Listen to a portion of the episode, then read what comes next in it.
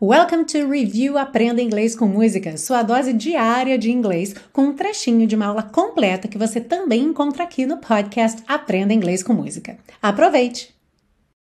Baby, nothing's ever, ever too far. Baby, querido, amor, nada nunca, nunca está longe demais. Percebe que aqui a gente também teve umas adaptações na tradução, por quê? Em inglês, o is, que é o está, já está ali contraído com o nothing. Nothing's, nothing is. Ever, ever too far.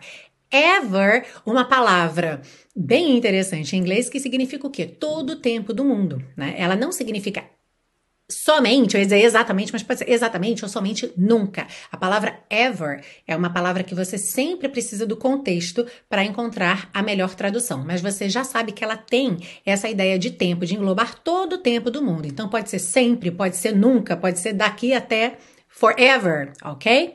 E aqui no caso, essa frase está correta de acordo com a norma culta. A gente tem nothing's ever, porque a gente não tem dupla negativa, certo? Em inglês, você não coloca nothing is never, nothing é palavra negativa, never também é palavra negativa. Então, em inglês, não está correto usar duas negativas numa mesma frase, portanto, se usa ever. E o sentido dela vai ser nunca, porque é uma frase negativa. Nada está longe demais em qualquer época, ok? Em qualquer momento, ou seja, nunca. E em português, qual é a melhor forma da gente traduzir isso? Nada nunca, nunca está longe demais. Alright? I believe that you for me, I feel it in our energy, I see us written in the stars.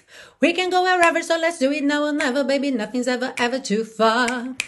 Glitter in the sky, glitter in our eyes, shining just. Ah, e se você busca um curso de inglês passo a passo com a minha orientação, conheça o Intensivo de Inglês da Teacher Milena, meu curso de inglês que te oferece 30 dias de garantia incondicional. Saiba mais em www.intensivo.teachermilena.com.